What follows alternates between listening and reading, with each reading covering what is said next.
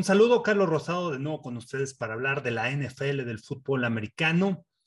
Ya se acerca, ya pasaron los minicamps obligatorios para los jugadores, ahora entran en un proceso en donde van a descansar, muchos empiezan a preparar, listos para el training camp y poco a poco sigue avanzando, siguen avanzando los días y nos acercamos al inicio de la temporada, empezando por la pretemporada, los training camps y la temporada regular de la NFL. Pero bueno, pues el día de hoy vamos a seguir analizando estas divisiones. Vamos a terminar la conferencia nacional con la división oeste. También hablar del retiro de Rob Gronkowski, que anunció esta semana que se va, que otra vez se retira, porque es la segunda vez que se retira después de haber jugado con los Patriotas de Nueva Inglaterra, se retiró, regresó otra vez con los Bucaneros de Tampa Bay, le habló Tom Brady, ganó un Super Bowl, la temporada pasada se quedaron cerca, llegaron hasta postemporada y este año y esta semana dice, me voy a retirar de la NFL hasta aquí. Vamos a ver si se mantiene fuera del emparrillado o regresará Rob Gronkowski. Pero bueno, esos jugadores que seguramente para mí está considerado y les hago esa pregunta, la hice en TikTok, sobre en qué lugar o qué lugar ocuparía en alas cerradas en la historia de la NFL Rob Gronkowski. Yo lo pongo en número uno, número dos, muy cerca de Tony González, porque ambos jugadores revolucionaron el fútbol americano, revolucionaron la posición de ala cerrada y realmente con grandes habilidades atléticas. Hay nombres como Shannon Sharp, como Ozzy Newsom, como Antonio Gates, que, que pudieran estar ahí en esa lista, que son de los top cinco. Pero realmente el uno, Tony González, Número dos, yo pondría hoy muy cerca a Rob Gronkowski por lo que significó eh, en, Nueva Inglaterra, por lo que significó también en los Bucaneros de Tampa Bay, por sus números, por ser un gran bloqueador, porque fungía la posición de ala cerrada, la podía cumplir junto al tackle, colocándose en tres puntos, siendo un gran bloqueador, pero no solamente eso, también utilizándolo como receptor abierto en zona roja, ahí está, ahí entra uno, y con esas habilidades, ese tamaño que tiene grande, 98 de estatura, la habilidad que tenía para desplazar a los profundos, para correr sus rutas, muy buenas manos, y creo que era un arma a la ofensiva. Sus números lo dicen todo, más de 9.000 yardas, 9.200 y cacho yardas a lo largo de 11 temporadas en la NFL, ganador de cuatro Super Bowls, 15 eh, anotaciones en postemporada, número 2 en la historia de la NFL, solamente atrás de Jerry Rice que tiene 22 15 anotaciones, realmente lo que significa. Llegaban a zona roja, ya sean los Patriotas, ya sean los Bucaneros, y vámonos a atacar con él. Recordamos esa anotación también con, o yo me acuerdo mucho la anotación contra los Seahawks en ese Super Bowl en Phoenix. Así que realmente jugador, un gran atleta, tremendo atleta que revolucionó la posición de la cerrada, con grandes habilidades físicas, que disfrutaba el juego, que realmente con ese, después de que anotaba el spike, como aventaba el balón hacia el suelo y cómo celebraba, realmente disfrutando, disfrutando lo que es el fútbol americano, a pesar de todas las lesiones. Incluso cuando se retira de Nueva Inglaterra es por eso, por todas las lesiones que ya estaba sufriendo del codo, de la rodilla, pero a pesar de eso, siguió luchando, regresó Tampa Bay, Super Bowl, ganador del Super Bowl, y así que uno de los más grandes de todos los tiempos. Los invito también para que dejen aquí algún recuerdo que tengan de Rob Gronkowski. Ahora, bueno, sí, vámonos al análisis de lo que es la división oeste de la conferencia nacional, donde están los actuales campeones, los Rams. Tres equipos calificaron a postemporada la, la campaña pasada.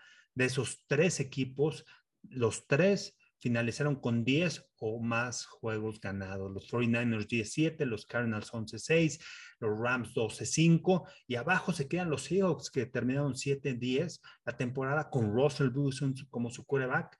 Pero ¿qué pasará este año? Ahora que ya no estará Russell Wilson y Pete Carroll, ¿hasta dónde los podrá llevar? Vamos a empezar con los actuales campeones, los Rams. 10 y medio ¿Cómo están los pronósticos en Las Vegas? ¿Cómo están las apuestas? ¿Le apuestas al over o al under? Son 10 y medio victorias para este equipo. Todos los equipos que van a enfrentar a los Rams van a jugar su Super Bowl porque saben de la potencia que tienen, saben del equipo que han armado, tanto a la defensiva como a la ofensiva temporada pasada bajó un poquito la defensiva. Hace dos años fue la mejor defensiva en la NFL.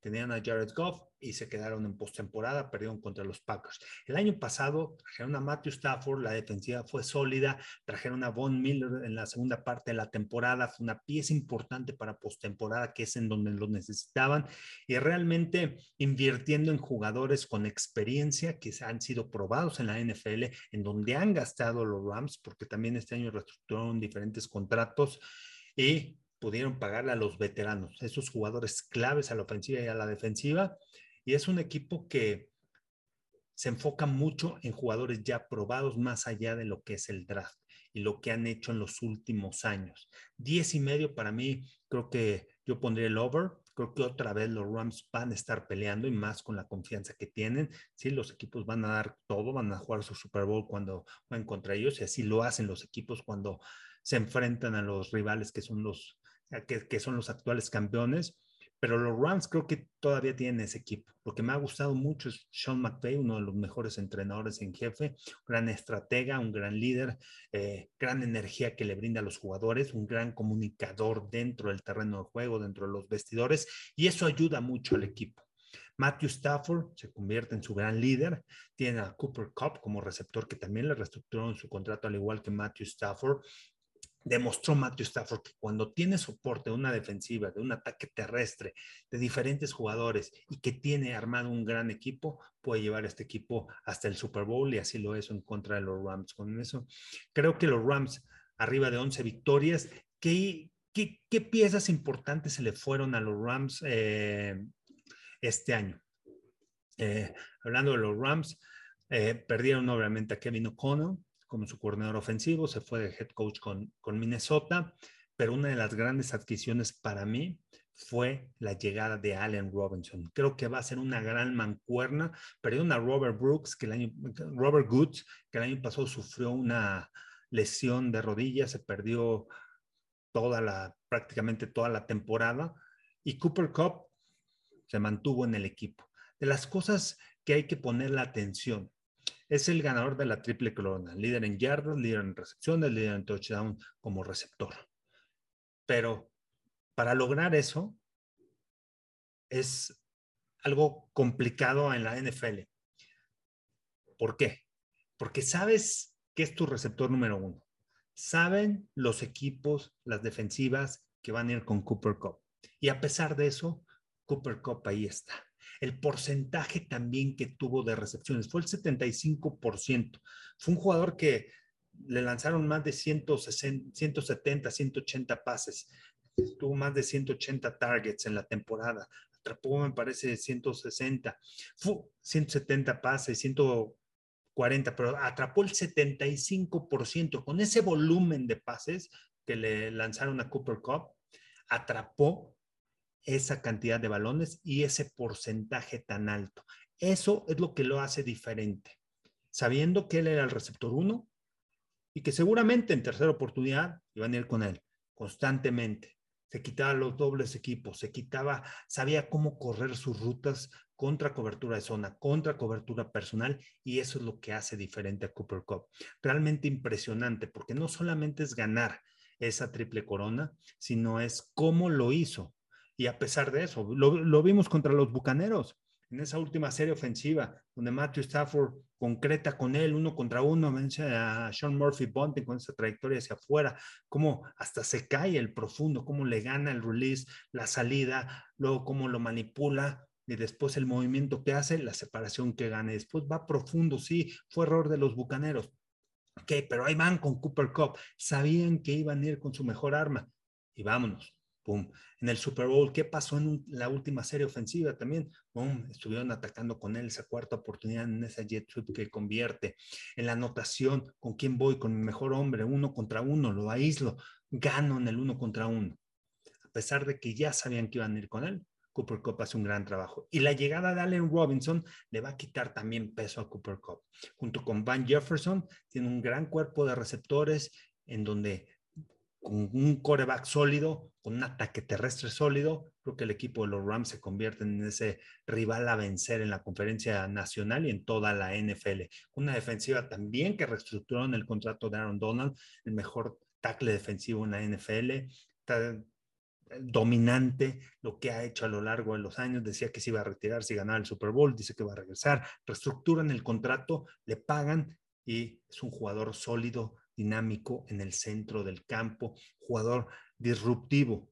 Hablamos mucho de los pass rushers, los que presionan por afuera los corebacks, pero los que presionan por dentro, esos son los que marcan la diferencia.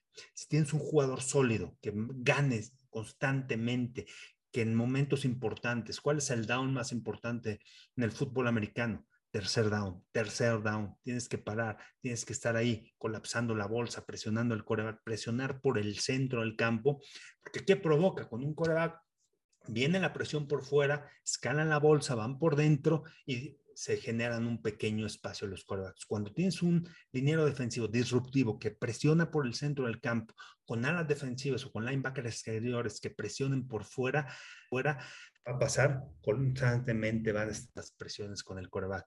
Y otro de los números que, que, que, que tiene de las estadísticas de, de, Aaron Donald. Fueron creo que 12 y media capturas el año pasado pero lo más impresionante fueron los golpes a los corebacks, 30 golpes al coreback.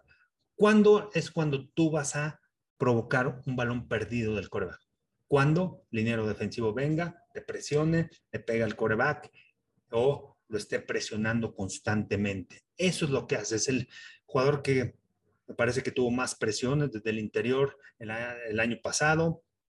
30 golpes al coreback, provoca balones perdidos. Es un coreback disruptivo que cambia totalmente la dinámica de la defensiva. Y Jalen Ramsey atrás también, que le pagaron corner, que realmente creció mucho y es un líder en esa defensiva. Así que el equipo de, de, los Rams, con nuevas adquisiciones también, porque trajeron a, a Bobby Wagner.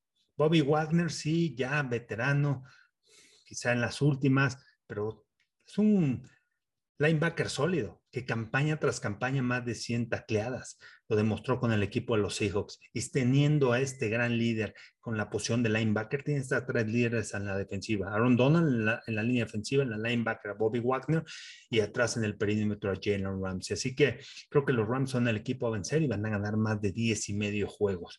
Vamos a ver, vámonos con los 49ers, que el año pasado llegaron al campeonato de la conferencia nacional, que ahorita el pronóstico son nueve juegos y medio. La pregunta es quién va a ser el coreback. Todavía no hacen ningún cambio con Jimmy Garoppolo. Trey Lance en el coreback titular. Estará listo. ¿Cuánto ha crecido la temporada pasada esta? No se ha informado nada. Hasta el training camp lo vamos a ver. Hasta los juegos de pretemporada. Sin embargo, los 49ers se mantienen con Jimmy Garoppolo. No han hecho ningún cambio. Los 49ers 10 ganados 7 periodos la temporada pasada. Un equipo sólido. Un equipo que puede correr el balón y de estos equipos, de estos tres equipos, ¿cuáles son las estadísticas básicas y qué fue lo que los ayudó a llegar a postemporada? Uno, ¿cuántos primeros y dieces? Los tres equipos, tanto los 49ers como los Cardinals como los Rams, tuvieron más de 20 primeros y dieces en la temporada. El porcentaje de tercer down, de convertir tercer down, arriba del 40%. Otra de las situaciones que te mantienen de estar dentro del terreno de juego y la posición y, el tiempo de posición de la ofensiva, arriba de 28, 29 minutos los tres equipos. Entonces, son equipos que fueron sólidos, que tienen coreback clutch, como lo fue Jimmy Garoppolo, lo demostró al final de la temporada en el último partido. Kyler Murray, es la pregunta, y ahorita que vayamos con Cardinals, vamos a ver cuál es su récord, el récord del año pasado, que empezaron otra vez muy fuerte, pero qué se espera para esta campaña y los Rams, que para mí son el, equipo número uno y el equipo a vencer. Hablando de los 49ers, perdieron a Laken Tomlinson, una pieza importante. El año pasado seleccionaron a Aaron Banks, seleccionaron otro línea ofensivo. Creo que aquí todo dependerá de lo que pueda hacer la línea ofensiva. Es un equipo que corre constantemente el balón sólido con ese esquema ofensivo de Cal Shanahan, donde muchas de las jugadas parecen las mismas y de repente es el outside zone y no, pero viene el bootleg o el screen. Entonces hay muchas variaciones, pero las jugadas al principio parece que son las mismas. Muchos movimientos que utiliza también eh, Cal Shanahan en su esquema ofensivo. Y una escuadra que el año pasado demostró que, que, que, que con Jimmy Garoppolo con ese porcentaje que tiene de juegos ganados, puede llevarlos a postemporada. Hasta, hasta dónde los pueda llevar, no sé este año.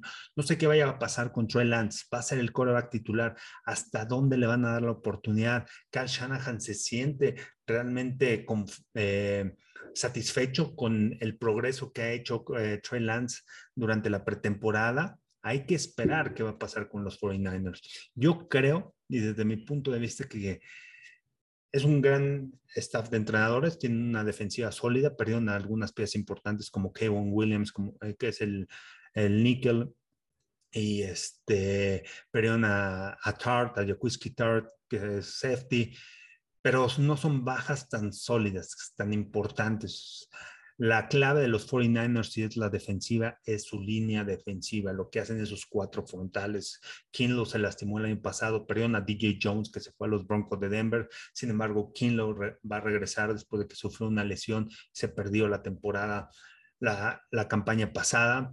Es un jugador sólido con Ari Kamstead, con Bosa, con Samsung Ebukam, con dos linebackers sólidos como Greenlow, como Fred Warner. Entonces es una defensiva que se ha mantenido. El core de esta defensiva se, mantiene. Creo que eso es lo que los puede sacar adelante. Demostraron que tienen corredor con el Aya Mitchell. Escogieron al corredor de LSU también que puede dar este año. Dependen mucho de lo que pueda hacer la línea ofensiva. Perdieron a Alex Mack, pero esa línea ofensiva creo que si se adapta, pueden correr el balón, que es la fortaleza, van a salir adelante. Tiene un Divo Samuel que realmente fue un arma. Lo que hizo la ofensiva fue espectacular. El promedio por yardas por acarreo, seis yardas por acarreo. Cuando el receptor lo colocaron de corredor, seis yardas por acarreo. Y aparte, por la vía aérea, 18 yardas por, por recepción lo que te demuestra que no solamente es un receptor que te puede correr trayectorias cortas, sino también que puede ir profundo. Las yardas esas que genera después de atrapar el balón. Es un receptor sólido, es un receptor completo y es un arma en la ofensiva. Realmente creo que San Francisco, si protegen a Trey Lance, va a ser el quarterback titular. Si es Jimmy Garoppolo, para mí creo que sí, este año consiguen más de nueve y media victorias. Así que si van a apostar, yo le diría también a los 49ers Rams y 49ers over. Vamos con los Cardinals, nueve y media victorias este año. ¿Cómo empieza? Es un equipo que empieza fuerte, pero es un equipo que le ha costado cerrar en los últimos dos años a ese nivel con el que empieza. El año pasado se mantuvo por muchas semanas, creo que fueron 10 semanas, que fue el equipo que se mantuvo invicto, único equipo invicto. Un gran trabajo Kingsbury, pero de repente vienen los golpes sobre Kyler Murray y de repente vienen las dudas si realmente Kyler Murray puede jugar lesionado que ese es uno de los graves problemas. Cuando le han pegado, cuando ha estado lesionado, no ha jugado al mismo nivel. A diferencia de Matthew Stafford. Ustedes ven a Matthew Stafford, constantemente le pegan, ha jugado lesionado y ese, tiene esa gran fortaleza mental. Kyler Murray no sé si la tenga.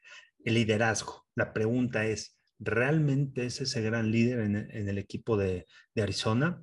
Como lo demuestra, fuera, dentro del terreno de juego, no sé, yo todavía tengo mis dudas. Sí, todos lo siguen a Kyler Murray, pero realmente lo respetan como mariscal de campo, realmente saben que es ese quarterback tough que puede jugar en momentos de dolor y que puede jugar a gran nivel. Esa es la pregunta. De Andre Hopkins se va a perder los primeros seis partidos, suspendido, son los primeros seis, regresa la segunda parte de la temporada y ahí es donde Arizona tiene que cerrar. Trajeron a Marquise Hollywood Brown.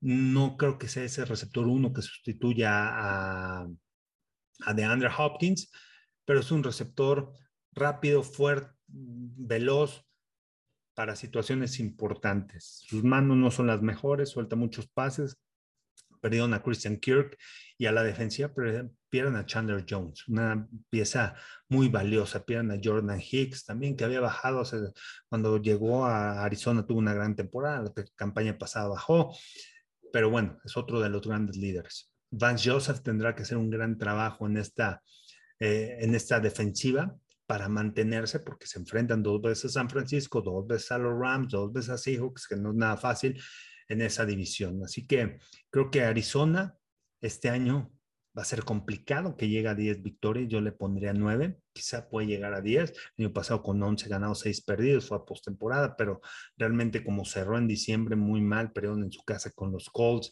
eh, donde los Colts también tuvieron varias bajas en ese partido y de repente los Cardinals pierden y bueno, no cerraron fuerte la temporada y eso evitó que llegaran lejos en postemporada. Primer juego, pero contra los Rams por paliza y realmente lo dominan. Entonces, hay que ver, hay que ver, y mi duda es esa, ¿no? De los Cardinals, ¿tienen equipo? Me parece que sí. Kyler Murray se tiene que mantener sano, lo tienen que proteger, la línea ofensiva le tiene que dar tiempo, pero mi duda es qué va a pasar con ellos al final de la temporada. Escogen a Trey McBride como ala cerrada, me gusta mucho. Tienen a Zach Ertz, esa combinación va a ser importante para atacar el centro del campo. Cameron Thomas, trajeron a dos jugadores que pueden presionar al coreback, a las defensivas, a Cameron Thomas y a Lech y Jay Sanders, que me gusta mucho lo que hace Sanders de la Universidad de Cincinnati, realmente porque lo puedes utilizar en diferentes alineaciones, disruptivo por fuera, la velocidad que tiene, y puede ser una pieza importante y adquisición importante para la defensiva de los Cardinals. Así que yo veo con nueve victorias a los Cardinals, iría por under, pero hay que ver qué pasa a lo largo de la temporada. Y por último, vamos con los Seahawks, que el año pasado siete victorias, 10 derrotas. Este año realmente sin Russell Wilson, sin Bobby Wagner, ese, ese, equipo que los llevó al Super Bowl, esas últimas piezas que quedaban de ese equipo, que, que, esos jugadores que tenían experiencia de postemporada y de haber llegado y ganado un Super Bowl, se les van. Cinco y medio este año, creo que van a ganar seis partidos. Y lo, y, lo digo así, por Pete Carroll. ¿eh? Por, Pete Carroll como entrenador en jefe, por lo que pueda hacer en esta escuadra. No me gusta lo que hay, eh, lo que tienen a la ofensiva. Un Drew Locke que lo traen, tienen a Gino Smith, van a competir los dos. Quizá Drew Locke se quede como mariscal de campo titular dependerán mucho también de que establezcan fuerte el ataque terrestre. ¿Qué hicieron eh, en el draft? Trajeron a Charles Cross, uno de los mejores tackles ofensivos. Me gustó mucho esa adquisición y se empiezan a armar en la línea ofensiva y en la línea defensiva. Luego Boye Mafe lo escogen en segunda ronda, ese jugador de, Minnesota, eh, de la Universidad de Minnesota, la defensiva, que puede presionar el quarterback, está grande y que tiene velocidad. Trajeron a Kenneth Walker también del draft, que también con Chris Carson puede ser una pieza importante. También las lesiones de Chris Carson y Kenneth Walker realmente se podría adaptar muy bien a este esquema ofensivo, porque además es un corredor que también lo pueden utilizar en el, en, el tema aéreo, en tercera oportunidad. Otro lineal ofensivo con Abraham Lucas, luego Kobe Bryant como corner, dos corners trajeron, jugadores defensivos realmente creo que aquí el problema va a empezar desde la posición de coreback. Y todo parte desde, bueno, que hacen en el draft, empiezan a armar línea ofensiva, darle protección, darle tiempo y establecer ahora sí el ataque terrestre este año con Shane Waldron como su coordinador ofensivo, segunda temporada con Seahawks, que viene ese árbol de Sean McVay, que puede correr el balón y que primero es correr, outside zone, y de ahí se despliega el bootleg, se despliegan play actions, y lo tiene que implementar muy bien esta ofensiva del equipo de, de los Seahawks. Yo creo que se llevan seis victorias, no creo que más de seis, va a ser complicado este año por la posición de coreback y por todos los cambios y ajustes que han hecho a lo largo de la temporada. No afán va a ser pieza importante como a la cerrada, Shelby Harris dependerán mucho de lo que pueda hacer la defensiva, pero es que el año pasado también fue un desastre, viendo las estadísticas y fue uno de los peores equipos. Y aquí tengo las estadísticas de eh, convertir en primer down. Eh, bueno, más bien, ¿cuántos primeros y dieces por partido? 17.8, menos de 18 primeros y dieces por partido. Es muy bajo, es de lo peor que hay eh, en la liga. Eh, quedaron dentro de los peores, en el, tercer peor en número de primeros y diez. Solamente los Giants y los Texans tuvieron más que ellos. Y los Giants 7.6, o sea, tampoco es tanto. El tiempo de posición 25 minutos por partido. Terrible, casi no tenían el balón. promediaban 23 puntos por partido.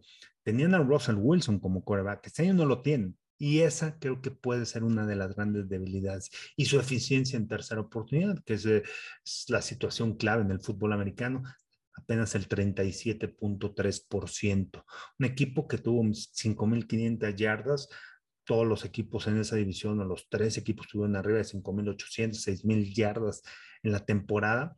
Entonces, lo que habla de que es un equipo que, que no se armó con jugadores espectaculares, sí, que tienen a Dickie Metcalf, que tienen a Tyler Rocket, buenos receptores, trajeron a Kenneth Walker como corredor, pero todavía están las dudas de hasta dónde pueden llegar y más en comparación de lo que hicieron la temporada pasada y esos números a la ofensiva. Si no puedes correr el balón, todo recaerá sobre la defensiva y los equipos especiales para que ayuden y soporten a Drew Locke. Pero bueno, vamos a ver qué pasa con el equipo de los Seahawks. Con eso terminamos ya la conferencia nacional, hoy División Oeste y el retiro de Rob Gronkowski. Los invito a que me sigan en mis redes sociales, arroba Carlos Rosado V, en TikTok, Twitter e Instagram, Carlos Rosado 15 en Facebook y denle suscribir a este canal de YouTube.